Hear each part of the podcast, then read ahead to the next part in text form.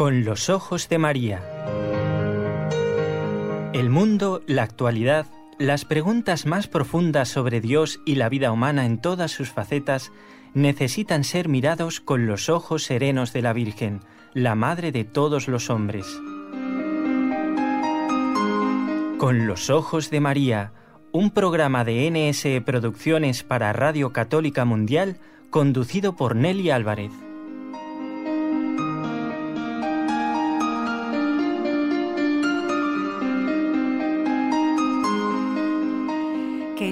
Amigos, ¿cómo así? Ya desde el principio eh, vamos a tener que corregir esta presentación porque hoy no se trata de Nelly Álvarez, pero qué cambio nos han hecho aquí.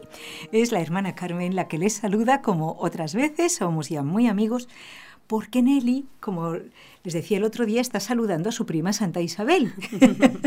ha ido a ayudar a una madre de familia que ha tenido, acaba de tener un bebé y que necesitaba ayuda porque ya tiene otras dos niñas que se mueven mucho. De manera que, eh, si Dios quiere, el lunes entrante ya nos acompaña de nuevo Nelly, más que acompañar, ella para conducir con los ojos de María su programa. Pero hoy estamos de enhorabuena también y va a ser un programa dedicado al futuro. ¿Quieren saber más? Quédense con nosotros.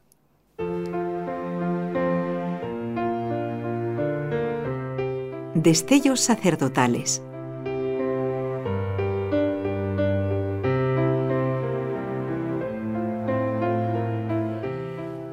Dice Benedicto XVI, solo enamorado de Cristo, el sacerdote podrá enseñar a todos esta unión, esta amistad íntima con el Divino Maestro. Podrá tocar el corazón de las personas y abrirlo al amor misericordioso del Señor.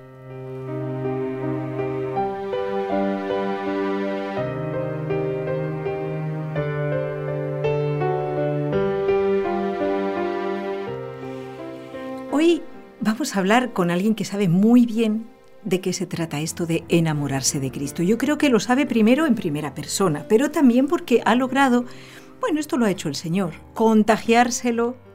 Yo creo que a, todos sus hijos, pero de, momento vamos con el primero. Estamos en el estudio con María José García y vamos a hablar de una madre muy feliz, pero que a la vez también lleva, lo lleva también como una cruz en su corazón, pero es una cruz que hace bien al corazón. Vamos a hablar de la madre de un futuro sacerdote y ella nos va a explicar todo esto. Ojalá que estén muy atentos porque en realidad puede ser, ojalá la situación de, de muchos padres de familia, ¿no? Que, que reciban esta gran noticia de papá, mamá, me voy al seminario. Qué frase hermosa para oírla, María José, bienvenida. Hermosa, pero que asusta. Gracias, hermana, por invitarme y qué alegría poder saludar a todos nuestros amigos aquí, a don Jorge y a todos los oyentes que hacía tanto tiempo que no podía saludarles. Así que estoy muy contenta de estar aquí. Exactamente, desde Alabama, el equipo técnico, con Jorge Graña, aquí en Barcelona, a Raúl García, eh, que no los he nombrado al principio. Y aquí en el estudio también tenemos algo de público que los queremos saludar con mucho cariño. Bueno, Comenzamos mm, preguntándonos, ¿tú le contagiaste el enamoramiento de Cristo a tu hijo? ¿Tú creías que tu hijo fuera sacerdote? ¿Cómo fue esto, María José? Pues la verdad, eh, hermana, es que uno lo que quiere es que sus hijos estén bien, que amen a Dios, que se salven, educarles lo mejor posible. Pero propiamente, claro, siempre sabes que es una bendición que tu hijo sea sacerdote pero también Yago era muy pequeño cuando sintió que Dios le llamaba, entonces tampoco proyectas así la vida de tu hijo, ¿no? Además, Yago en principio iba para futbolista, que es lo que le gustaba, o para motero, porque su segunda pasión son las motos y el enduro y el hacer moto de montaña. Entonces era un chaval, pues muy bien, pero un niño normal. Entonces tampoco es de estas vocaciones que, pues desde que son pequeñitos, ¿no? Te, cuentan otras madres que hay niños que ya de pequeños juegan a celebrar misa, que sus juegos... Bueno, Yago no, Yago jugaba a motos, a coches y a fútbol, o sea que tampoco teníamos esa idea de, de proyectar en él que fuera sacerdote, pero sí que hemos intentado en casa siempre hablar bien de los sacerdotes, siempre que ellos tuvieran claro, porque ellos en el colegio trataban con sacerdotes, Entonces, que el sacerdote puede ser una persona muy cercana, una persona muy querida, pero es una persona especial, una persona no porque él sea más, porque sea Pepe o Jorge o Andrés, sino que por el hecho de ser sacerdote es una persona especial, una persona que no es como el resto de las personas, porque Él es el único que nos puede confesar, es el, el que trae a Cristo al mundo. Entonces sí que lo que ellos, gracias a Dios, eh, han vivido y tienen es esa idea de que el sacerdocio es algo grande. Entonces, en ese sentido sí, pero no que proyectaras que mi hijo va a ser sacerdote. También se dan los casos, ¿no? De, de, madres que en realidad tienen eh, la vocación sacerdotal para su hijo. Es decir, sí, que sí, sí, que rezan ellas y eso es muy bonito. Yo he conocido a madres eh, que rezan todos los días para que Dios llame a alguno o a todos sus hijos al sacerdocio. Es así. Pero vamos a hablar entonces de esta vocación de Yago porque me parece un, como una historia muy hermosa, muy cercana para mí, que también tengo la, gracia, ¿no? la dicha de, haberla compartido un poco mm, de cerca y me parece precioso pero sobre todo porque hay varios adjuntos que nos pueden animar mucho. Estamos en un momento, siempre en la historia, siempre, pero en el que yo creo que necesitamos muchos santos sacerdotes y mm, todos los oyentes de este programa con los ojos de María son conscientes de ello. ¿Cómo, qué podemos hacer nosotros eh, para lograr este objetivo? Porque claro, un sacerdote no se saca de la nada. Había una, publicidad muy simpática de la Fundación Colbe, que son, eh, es una agencia de, ¿no? de, publicidad católica pues, eh, bastante original y, tenía su gracia. Había, e, era un, gran panel y salían varios sacerdotes jóvenes con su clériman, todo muy bien, y, y unas grandes letras donde ponía, no caen del cielo. ¿Qué quiere decir eso?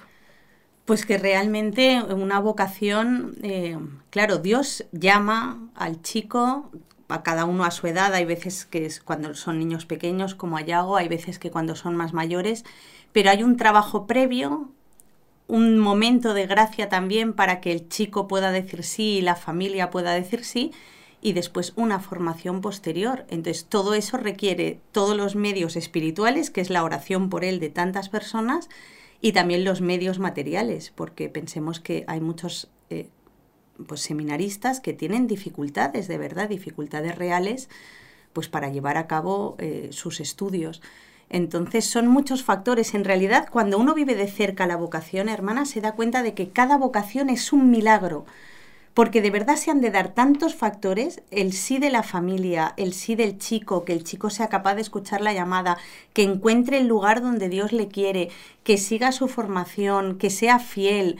O sea, en realidad es como uno ve, ¿no? A lo largo del recorrido, claro, porque no ves solamente a tu hijo, sino que tienes la suerte de ver a muchos chicos que se forman con él y ves como realmente es un mimo de Dios que que de formas muy distintas, con familias muy distintas, con vocaciones que han sentido de forma muy distinta, pero sí el cuidado de Dios que hace que eso vaya creciendo, ¿no? que esa semilla vaya creciendo y es algo de verdad muy bonito, es, es, es, de verdad un mimo, es un milagro que Dios realiza en cada uno de estos chicos, sus formadores también, que encuentren buenos formadores, son muchos, muchos factores que influyen.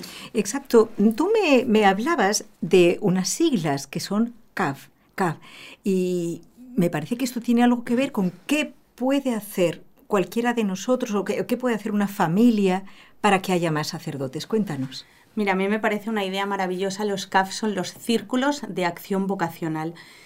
Muchas veces pensamos que los laicos no tenemos nada que ver con la vocación. ¿eh? Al final, bueno, ya no te cuento si es una familia, por ejemplo, eh, pues en que solo haya niños. Claro, que solo, pues dices, yo no tengo nada que ver con el sacerdocio, cuando en realidad no es así, porque Jesús nos dijo claramente qué debíamos hacer para que hubiera más sacerdotes. Eh, y dijo que rezáramos eh, al dueño de la mies para que enviara obreros a su mies. Entonces, nosotros tenemos un papel fundamental y eso cuesta verlo, pero es así porque Jesús lo ha dicho, no es que nadie se lo invente, no es que los sacerdotes se lo inventen, los obispos se lo inventen, no es que Jesús lo ha dicho. Nosotros tenemos un papel fundamental en el tema de la vocación, que es nuestra oración, nuestro sacrificio, nuestros ayunos ofrecidos para que haya vocaciones. Entonces, los círculos de acción vocacional nacen en principio de familias de seminaristas que se unen para ayudar a los centros, eh, pues para ayudar a estos seminaristas para rezar por las vocaciones y así se van ampliando y al final constan de familias que muchas no tienen hijos seminaristas, ni algunas no tienen hijos, a veces viene la familia entera, otras veces es solo el padre, la madre, pero son personas que principalmente se unen para rezar por las vocaciones. Y luego realizar acciones concretas que parece que no, pero también hay muchas. Por ejemplo, ayudar a familias a que conozcan los seminarios, que vean cómo se vive en un seminario, porque claro, como es un tema desconocido, hoy en día los seminarios bueno, uno le suena que ahí se forman los sacerdotes, pero no ¿Cómo sabe será, ¿no? cómo será, a qué se dedican, si viven ahí encerrados o qué hacen. Y eso hace que a veces eh, hay personas, aunque parezca incomprensible, que si su hijo les anuncia mm, que, se, que desea ser sacerdote y formarse ya en un seminario, pues se asustan y más bien le dicen que no. Y en realidad esto puede provenir de una falta de conocimiento, porque también, no lo olvidemos, hay que elegir muy bien el seminario.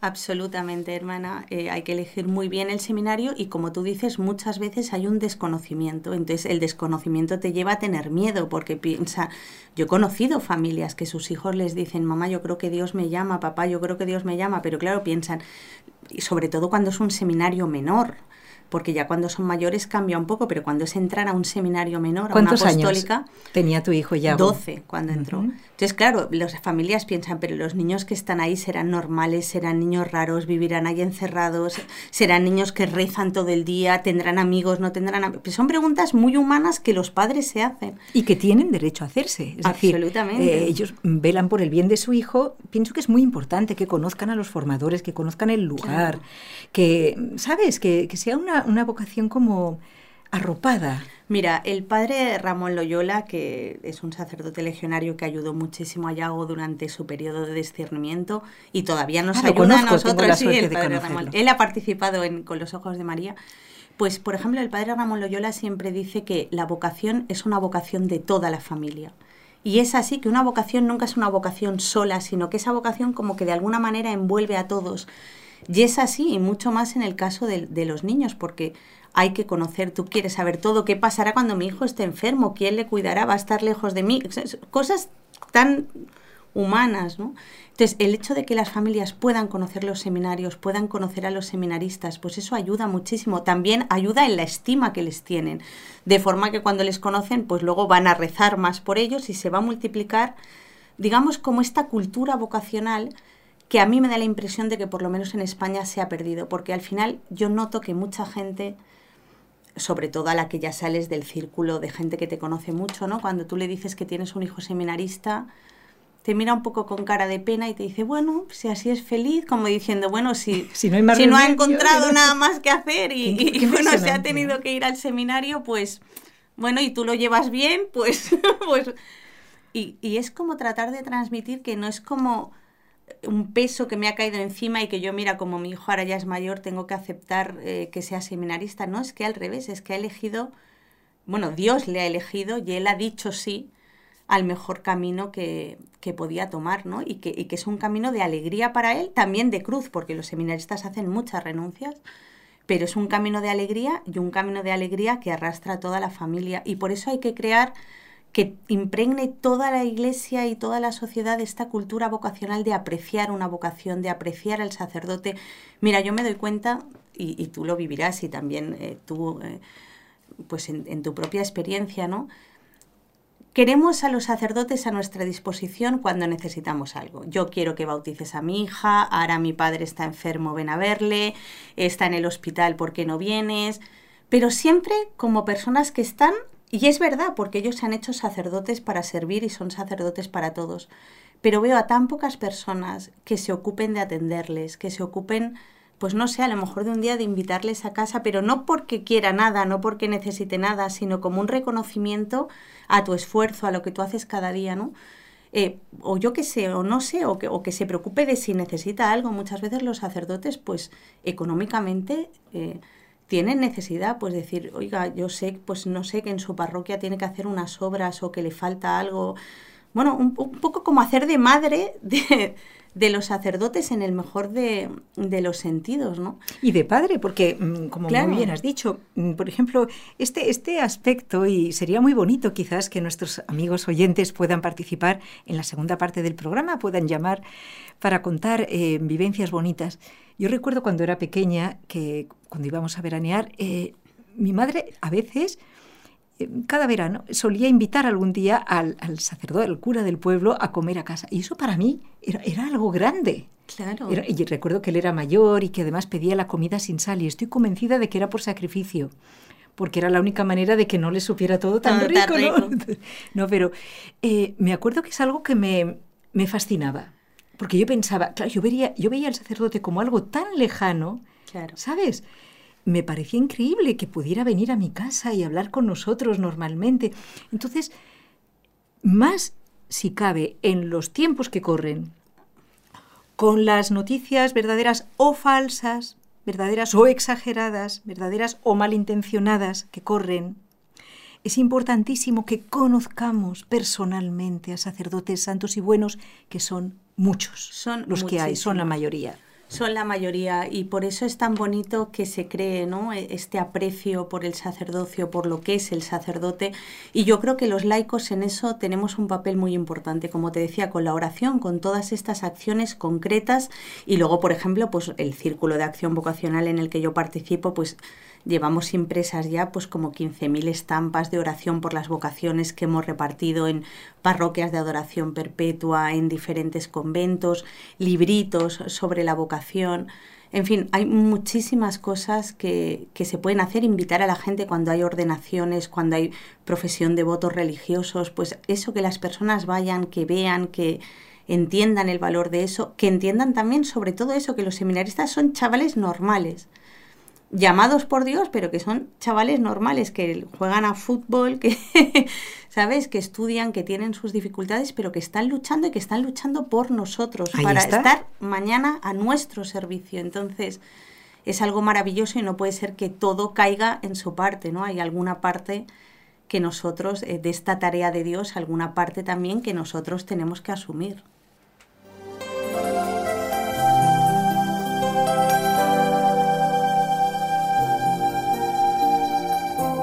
Estás escuchando en Radio Católica Mundial el programa Con los Ojos de María, en vivo y en directo, presentado por el equipo Nuestra Señora del Encuentro con Dios desde Barcelona.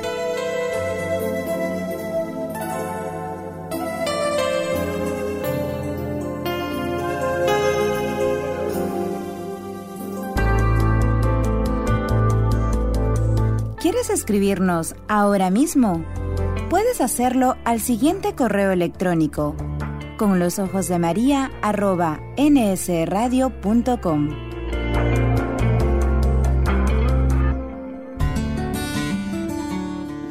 Intención de oración del Papa Francisco para el mes de septiembre. Para que los jóvenes del continente africano tengan acceso a la educación y al trabajo en sus propios países.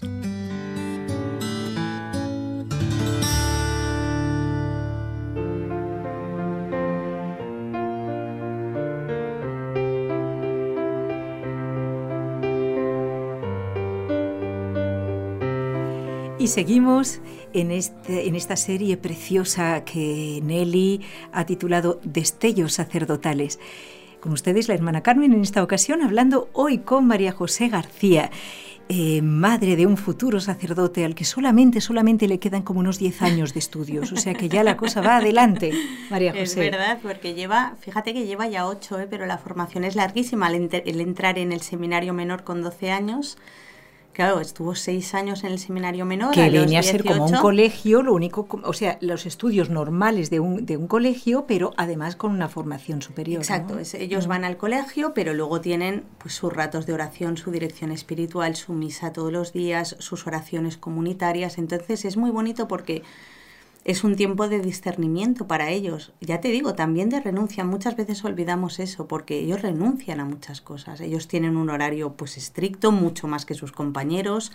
Sus compañeros hacen muchas cosas que ellos no hacen, entonces tienen que renunciar también a los estudios que ellos quieren. Por ejemplo, Yago era 100% de ciencias y lo que le gustaban era pues las matemáticas, la física Claro, al, ahora los estudios que él tuvo que elegir pues fueron los de humanidades, porque luego era lo que, lo que le iba mejor para seguir los estudios como seminarista. Entonces, en muchas cosas, ¿no? Ellos también hacen sus, sus renuncias y allí se forman en el seminario menor, no porque es seguro que van a ser sacerdotes, y eso también es muy bonito. O sea, cuando una persona va al seminario, muchas veces no tiene 100% claro. Él piensa que Dios le llama, tiene esa inquietud dentro, pero busca un sitio donde poder hacer un discernimiento serio sin tener tantos elementos externos que le distorsionen y que quiere, son chicos que por lo menos quieren dar espacio en su vida a Dios para saber claramente qué es lo que Dios quiere. Que Dios puede decir no, cásate y forma una familia y se puede ser santo igualmente formando una familia santa. Pero qué bonito que tengan esa valentía de por lo menos decir, oye, yo voy a dar espacio a Dios en mi vida. Y es muy bonito y quiero decirlo porque también, ¿no? Cuando hablas con la gente te dice, claro, es que ahora ya se ha metido ahí y entonces ahora, claro, si quiere salir y cómo lo... Parece como que estén en una cárcel están donde... libremente y, dices, todos los chicos que están ahí están libremente y la prueba de que están libremente es que desde que Yago empezó, yo he visto a varios de sus compañeros que delante de Dios han visto que no es lo suyo y libremente han salido del seminario, han retomado sus estudios y no es que no pase absolutamente nada, sí que pasa. Pasa que se quedan con la alegría de decir, yo he dado mi espacio a Dios y he visto que no, y ahora me quedo ya con la tranquilidad de conciencia de saber, pues que esto no es para mí, pero pero qué alegría que, le he dado la prioridad a Dios. O sea, que Totalmente, y que además he aprovechado ese tiempo en el que he recibido una formación extraordinaria. Sabes que sí, eh, un amigo nuestro común que ya se fue al cielo, Alfonso Palmero, por ejemplo, pues fue un señor que luego pues se casó y tuvo, y tuvo una hermosa familia, pero él eh, se cuenta que en su juventud, él mismo me lo explicó, también entró en un seminario menor y estuvo unos cuantos años. Y él toda su vida agradeció esa formación en la que aprendió a tener una conciencia mucho más delicada, más amorosa para con el Señor, aprendió aparte, pues, mm, o sea, mm, ¿cómo decirte? Mucho para la vida. Claro. Para entender a los demás, para crecer en la vida espiritual. Y en el servicio a los demás, porque, claro, llevan una vida de servicio en el seminario, de pues, ir a asilos de ancianos, hacer apostolados también, dar catequesis. Entonces, son, ayudan también a, pues humanamente, ¿no? A lo mejor, pues la mayoría, que no pasa nada, porque la vida es así, pero la mayoría de chicos de su edad pues básicamente pasan muchas horas o conectados a las redes sociales o jugando a la Play o viendo series de televisión. Bueno, pues qué bonito que ellos hayan aprovechado ese tiempo haciendo cosas buenas. También, antes de que me olvide, hermana, decir que hay chicos, porque esto también eh, la gente no lo sabe y hay que saberlo, no solamente por parte de los propios chicos que dicen, eh, pues cuando están en el seminario, que hacen un discernimiento y ven delante de Dios que el camino del sacerdocio no es para ellos, también, y yo lo he vivido con compañeros de Yao, hay algunos casos en el que los superiores ven, pues por lo que sea, que ese chico no tiene vocación y le ayudan en ese discernimiento, pero como, o sea, diciéndole, pues mira, nosotros delante de Dios vemos... Buscando su bien. Claro, pero es muy bonito porque cuando te hablan de libertad y dicen, claro, como que van a cazar a todos, cuantos más entren mejor, y dices, mira, en absoluto es así, porque si no, no se podría dar eso que yo he vivido y he visto. Eh, chavales a los que les han dicho, mira, pues nosotros de verdad, el rector le ha dicho, pues mira, yo delante de Dios veo o pues que eres muy joven o que todavía no, o que, o que por tal dificultad o porque yo no lo veo. Entonces, no, no, es un queremos sacerdotes a toda costa y aquí que entre todo el mundo. Se hace por parte del chico y por parte de los superiores un discernimiento muy serio y siempre con, con, o sea, con esa rectitud de intención de no es lo que quiere el chico, ni lo que quiere el superior, ni lo que quiere la familia. No, aquí entre todos, entre el rector, el chico y la familia, vamos a ver qué quiere Dios.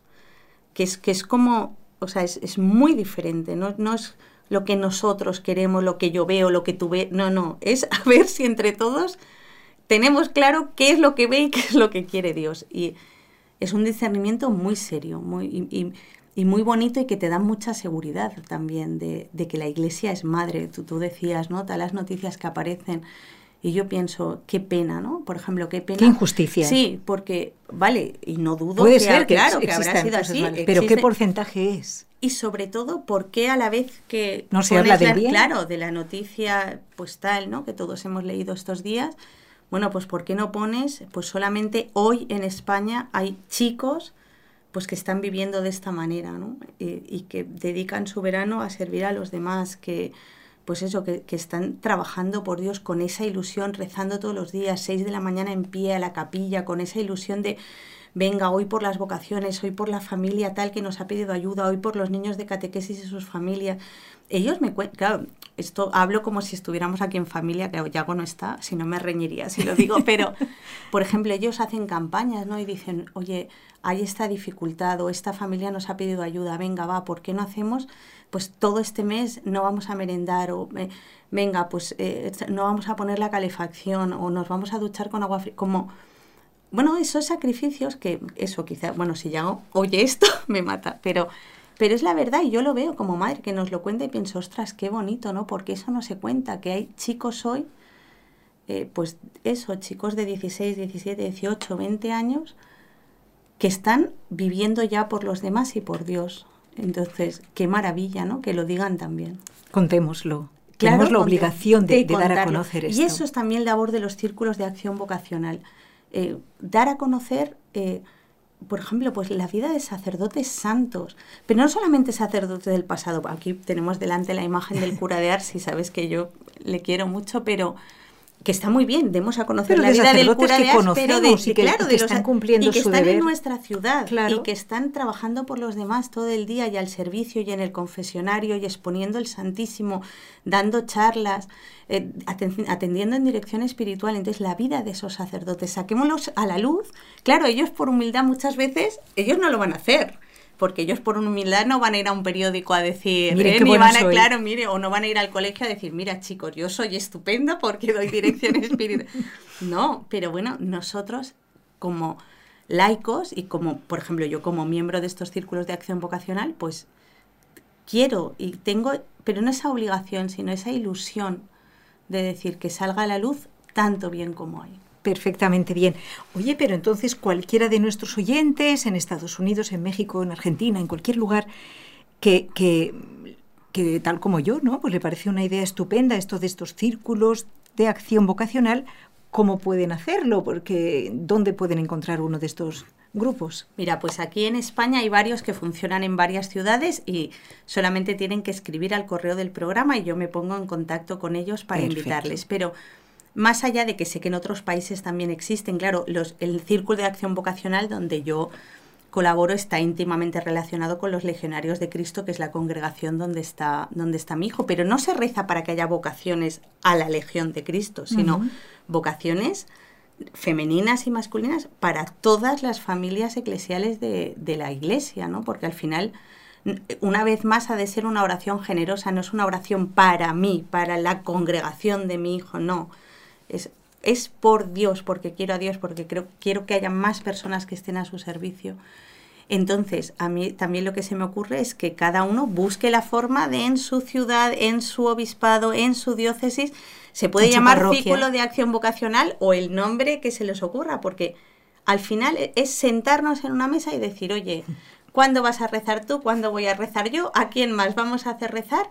¿Y qué acciones concretas podemos realizar para eso, para que todo impregne la cultura eh, vocacional, que todo Dos ideas muy sencillas me atrevo a lanzar antes de escuchar una canción que les va a encantar. Prepárense para grabarla los que quieran, aunque la encontrarán en internet.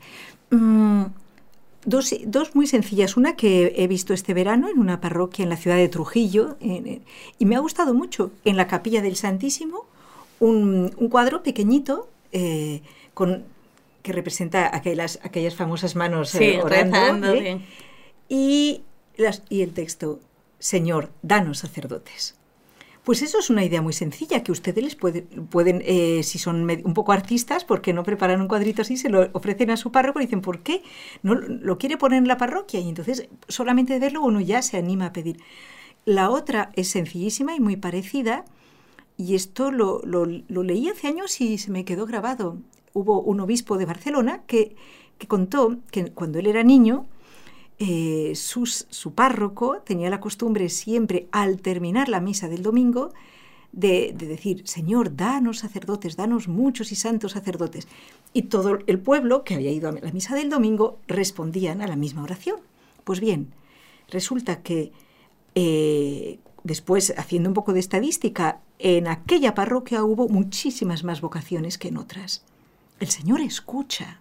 Entonces, fíjense qué bonito eh, como este programa en esta serie también está dedicado a los sacerdotes, yo les animo a ustedes a que hablen con, con su párroco, que realmente todos con este entusiasmo, eh, pues pongamos, no sé, todo nuestro, nuestro afán en obedecer a la palabra del Señor en el Evangelio.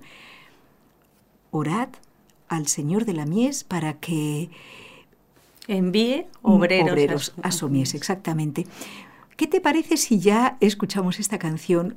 Es raro que pongamos una canción en inglés, pero es que esta nos la vas a traducir tú después de escucharla. Uy, qué difícil. No, no, no es difícil porque la conoces muy bien.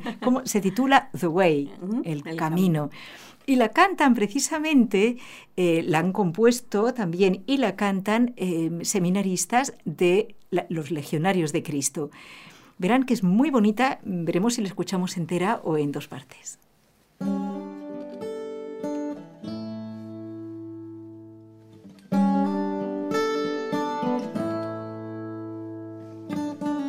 In a long and lonely field, I walked one morning in the rising sun. Everything was silent, a prayer was in my heart. I wondered in other lands beyond these hills, beyond my little world. How can I bring your message and bear your light? Then the winds came and the pouring rain. I was swept away, and your quiet voice spoke in my heart. Just follow. I'll show you the way.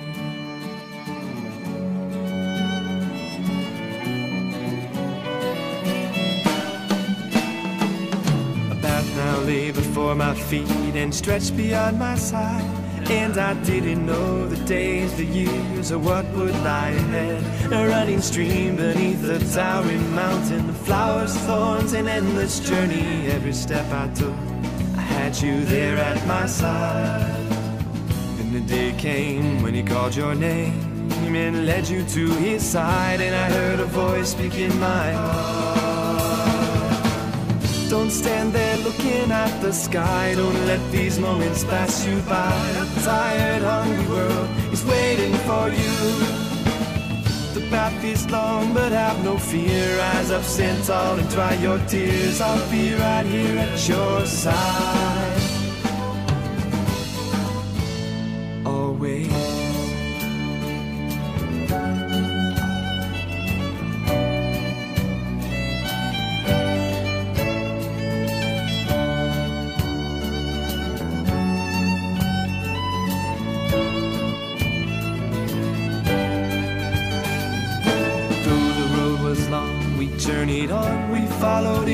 Footsteps, you taught us how to find our way and how to hear your voice. But the day was growing older and the sun began to hide, and we were tired and we feared the coming night. Then the storm came, we were all alone. You seemed so far away, and we didn't know where to turn.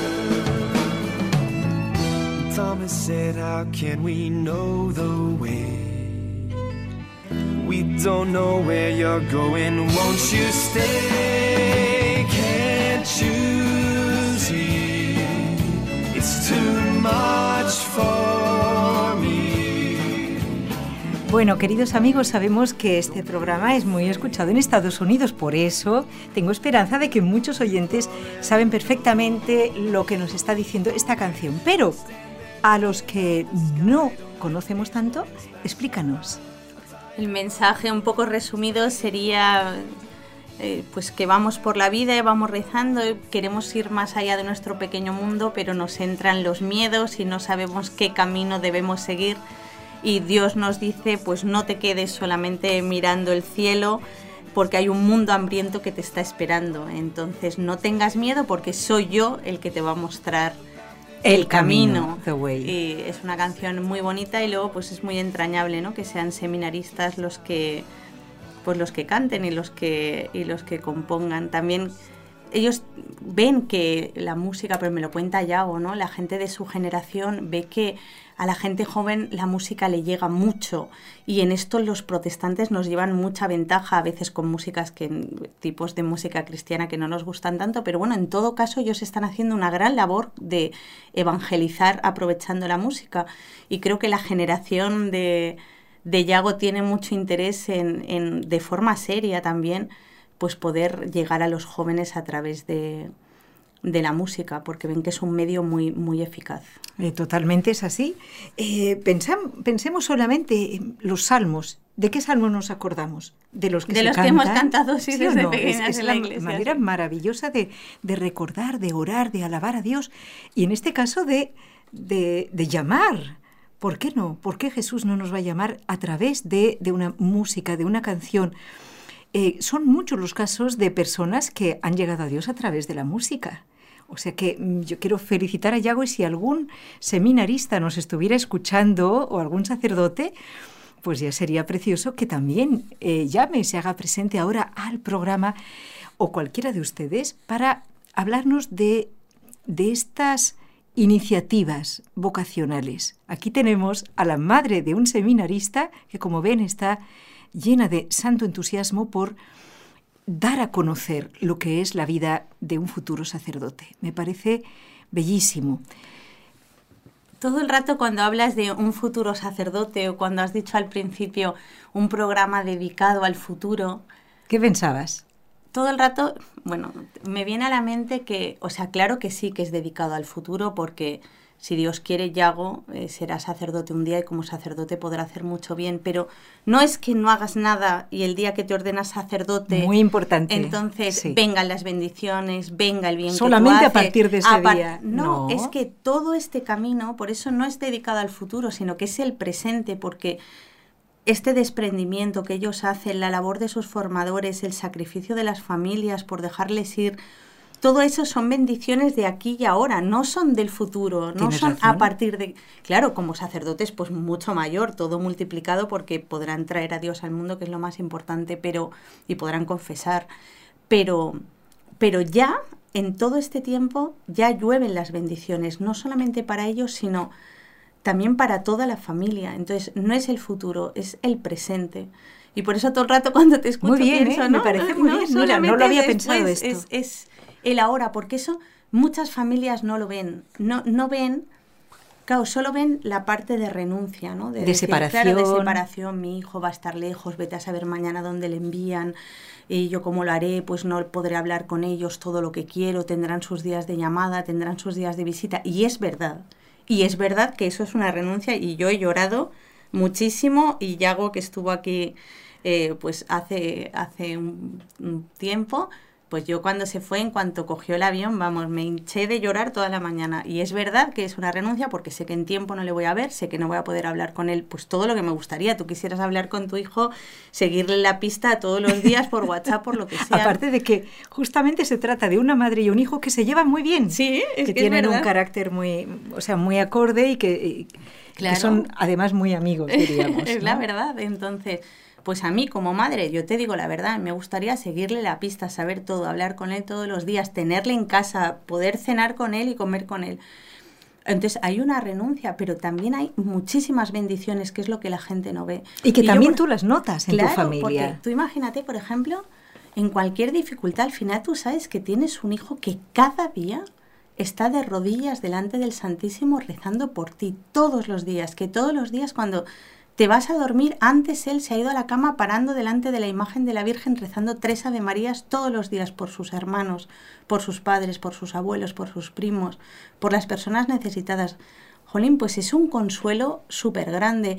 O por ejemplo, claro, vale que todos los niños sabemos que pasan, tú conoces perfectamente a mi familia, su hermano Luis Pacita pasan sus épocas de, pues, pues de adolescencia, de rebeldía, pero al final el ejemplo de su hermano que está cada día ahí, que va vestido de sacerdote, ellos ven cuando van por la calle las miradas, algunas de mucho cariño, pero algunas de mucho, algunas de, de como de sorpresa. de sorpresa de alguien tan joven vestido de sacerdote, pero eh, pues eh, también muchas miradas de desprecio pues con qué alegría lleva eso. Bueno, pues todo eso es un buen ejemplo, el, no perder el tiempo, la oración de todos los días. Bueno, pues eso también es un ejemplo que va calando en los hermanos y en los padres. Porque al final dices, verdad que "Ostras, si mi hijo Sí. lo hace, vamos, lo mínimo que puedo hacer es hacerlo yo también, porque... En este sentido es cierto y es muy bonito que lo recuerdes que vosotros, los, eh, su padre y tú, habéis cambiado también a raíz de la vocación de, de él. O sea, cambiado. Podríamos decir, lo que tú dices es como dos caminos que, va, que se juntan y que van hacia Dios. Y claro, conforme vuestro hijo ha ido creciendo en su vocación, también vosotros habéis crecido espiritualmente. Totalmente, y luego pues conoces, ya, o sea, es por el fruto espiritual, pero también de ambiente, porque pues conoces a más sacerdotes, a más sacerdotes buenos, eh, eso, conoces a otras familias que tienen hijos seminaristas, no sé, se crea también como una especie de, no sé, ¿no? Como de una familia más amplia, extendida, con sus compañeros, que claro, al final pues son niños que han vivido juntos desde pequeños, entonces son Han como hermanos, han ido al mismo colegio. Entonces, bueno, se crea como una familia grande, muy, muy bonita, que es una riqueza para nuestra mini familia. ¿Sabes qué pasa? Que otra cosa, ¿no? Eh, La gente ya buena, que ya no te mira con cara de qué horror tu hijo es sacerdote, sino que te mira con aprecio. El, el- el siguiente error es pensar que las familias que tienen hijos seminaristas es porque son familias modélicas, perfectas, que no se han peleado en su vida y que entonces, claro, de esta familia, bueno, pues nosotros no somos modélicos en absoluto, hemos peleado muchísimo, bueno, tú nos conoces muy bien y no somos una familia modélica en absoluto, somos una familia muy normalita donde sí hemos querido tener presente a Dios en nuestra vida, eso sí, pero con muchos fallos, con muchos defectos personales cada uno y como familia, y que eso no es un impedimento para Dios. Entonces, a través de la vocación de un hijo, Dios también va puliendo todos esos defectos de cada uno, todos esos defectos, eh, pues como familia. Entonces, eso es lo, que te decía del padre Ramón, es que al final la vocación es una vocación para la familia y eso para nosotros, haberlo entendido, es, es muy bonito. Porque Es tú te sientes, no es que tu parte hijo vaya a hacer, a- claro, no es que él vaya a hacer algo en lo que tú no Aparte, tienes nada no, que no, ver, no. sino que es que no, es que lo que tú decías, es que estamos haciendo un camino juntos donde Dios es el protagonista y cada uno pues hace la parte que, que le toca, pero todos enfocados hacia el mismo sitio.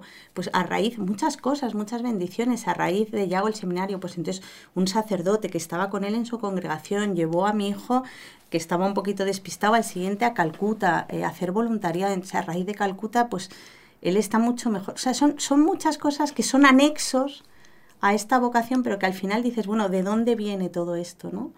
Eh, ¿De dónde nace? Bueno, obviamente nace de la bondad de Dios que nos quiere y siempre nos hace regalos, pero, pero en el concreto, ¿por qué? Porque al de haber final hay un sí. aceptado ese regalo primero. Y claro, va unido a muchas otras gracias. ¿eh? Bueno, amigos, creo que este, este programa es reconfortante, es refrescante, lo necesitábamos, María José, y, y estoy contentísima. Mm, Pienso que nuestros oyentes están tan atentos que no están llamando en este momento, pero yo sí que quisiera eh, ahora rezar, como siempre, las tres Ave Marías con cada uno de ustedes, ahí donde se encuentran especialmente por aquellos padres que tienen esta ilusión de, poder tener un día un hijo eh, al servicio de Dios, especialmente pues, el don inmenso del sacerdocio, y que tienen alguna dificultad pa- para hacerlo realidad. Después hablaremos también un poquito de, las, mm, de la posibilidad de becas, de que ninguna vocación se tiene que quedar frustrada por falta de medios, como decía San Juan Pablo II. Ahora, si les parece, les convidamos a rezar juntos las tres Ave Marías.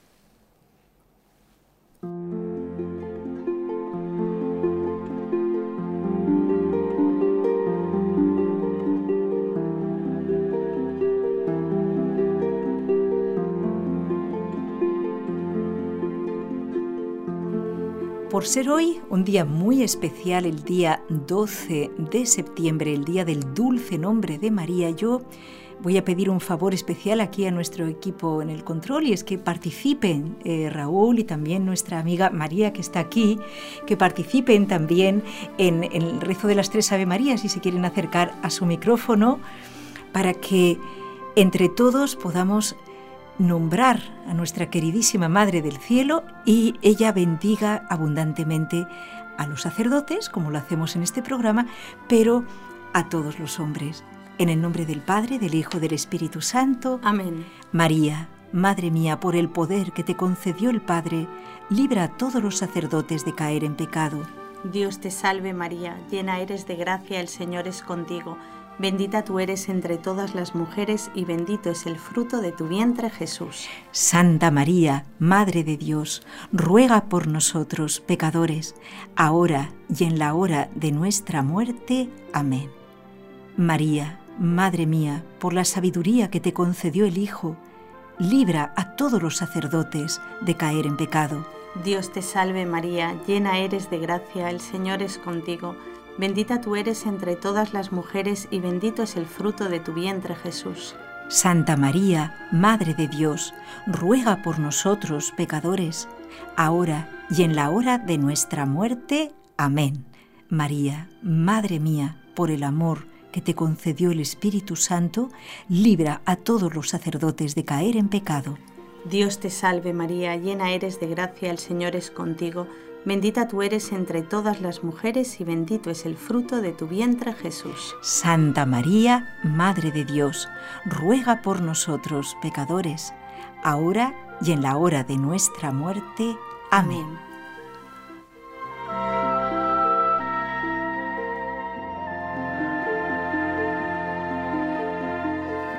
En estos momentos del programa queremos eh, saludar también a algunos oyentes muy queridos por nosotros, muy especiales, y le vamos a, a pedir a María José que nos ayude. Bueno, yo especialmente quería saludar a Tito, que siempre además me hace muchísima ilusión porque siempre se acuerda de mi hija y de los programas que hizo Pacita. Danos algún dato más, porque hay muchos Titos en el mundo. Bueno, Tito, que está en San Juan del Urigancho, eh, yo creo que él sabe perfectamente Perú. en Lima eh, quién es. Y Yo he man- recibido también una carta suya, estoy acusando recibo en este momento. ¿eh? Bueno, yo espero que también la respuesta a Tito le haya, le haya llegado y también quiero saludar especialmente a Karime que con tanto cariño mandó unas cosas preciosas, un bolsito, unos gorritos, unas muñecas tejidas eh, por ella. Pero a ver, ¿quién es Karime? Pues una oyente del programa que es cieguita y que no sé cómo porque hace unas cosas preciosas así de, de punto y me ha mandado unos regalos y le quiero dar pues muchísimo las gracias por el mérito, por, por el detalle tan bonito y, mandarle un fuerte, un fuerte abrazo y, que siga ¿no? con ese ánimo de hacer, qué bonito cuando ves que hay gente que tiene dificultades, pero eso no la hace ser más dura, no la hace ser más arisca, sino al revés, ¿no? Le hace más abierta, más detallista con los demás, es algo, es, como, es un ejemplo muy bonito. Y también a todos los oyentes, porque de verdad tenía muchas ganas, de verdad, hermana. Bueno, a ti eh, ya lo sabes, nos queremos mucho desde hace muchos años, pero eh, de verdad tenía muchas ganas de estar aquí, aquí con Raúl, Nelly hoy que no está, pero de volver aquí a, a los estudios. Tenemos eh, por teléfono a Julián desde Miami y con, con gran cariño vamos a escuchar su aportación. Buenas tardes o días, eh, Julián. Buenos días. Buenos días. días. por la belleza, por la belleza de, gracias por la belleza de su programa. Eh, lo más bello que tenemos de esta parte de acá del cielo es la Santa Misa, el sacrificio incruento de lo mismo que sucedió en el Calvario. Y eso nos llega a través del sacerdote.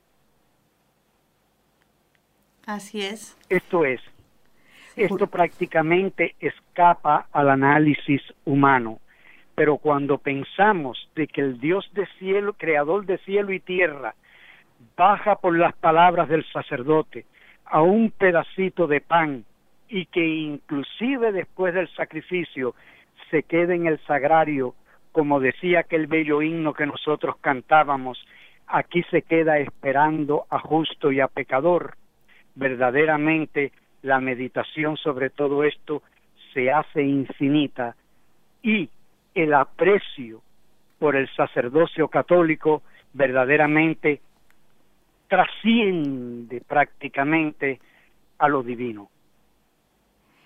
Julián, eh, le queremos agradecer de corazón esta aportación que demuestra que aunque no los veamos, pues hay muchos oyentes, seguramente como usted, que no solamente de forma humana, sino como lo está diciendo muy bien, de forma espiritual, sobrenatural, capta la trascendencia del tema que estamos tratando. Nosotros estamos hablando aquí en forma muy amistosa, coloquial, pero somos conscientes que estamos tocando algo que nos supera, Julián, un misterio divino eh, y que Dios en su humildad eh, pone en manos de, los pequeños seres humanos. Pero fíjese qué bonito es que una familia, en el caso de María José y tantas otras, puedan participar en este don del sacerdocio. ¿No le parece? ¿Usted tiene algún sacerdote en su familia brevemente?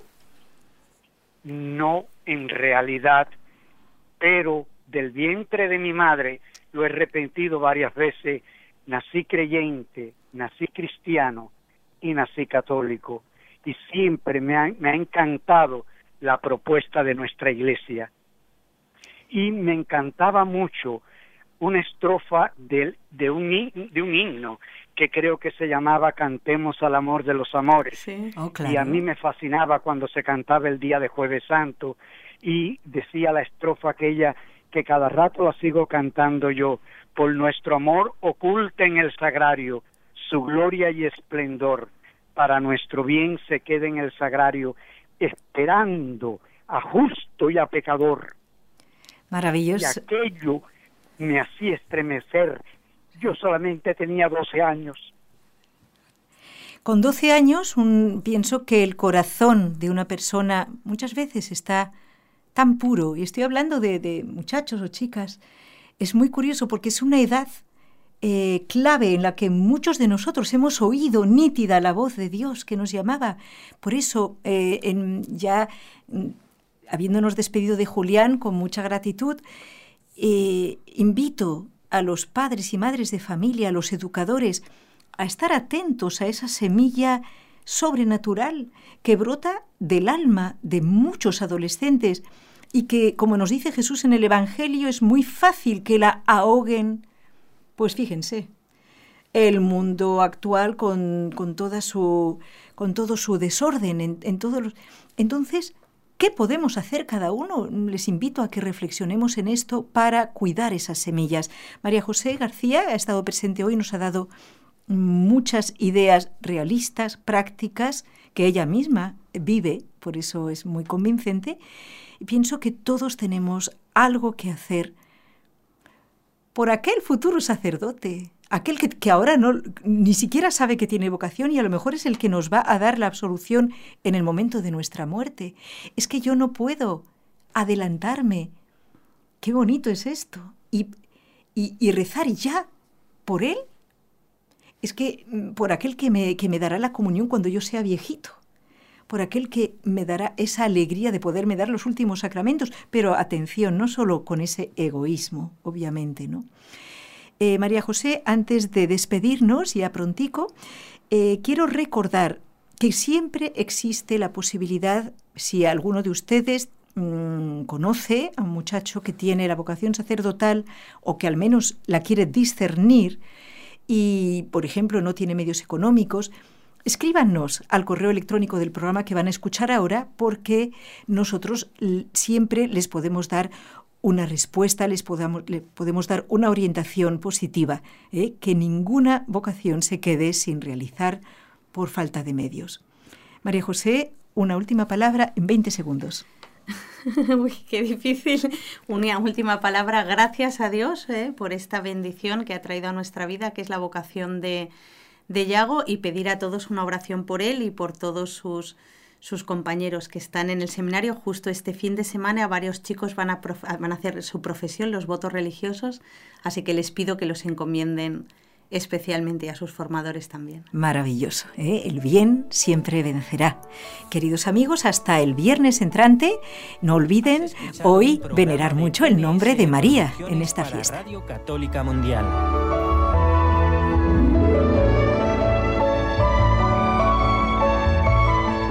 ¿Quieres conocernos?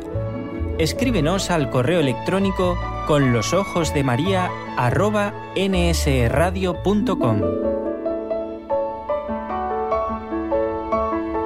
Envíanos tus sugerencias o comentarios con los ojos de María arroba nsradio.com.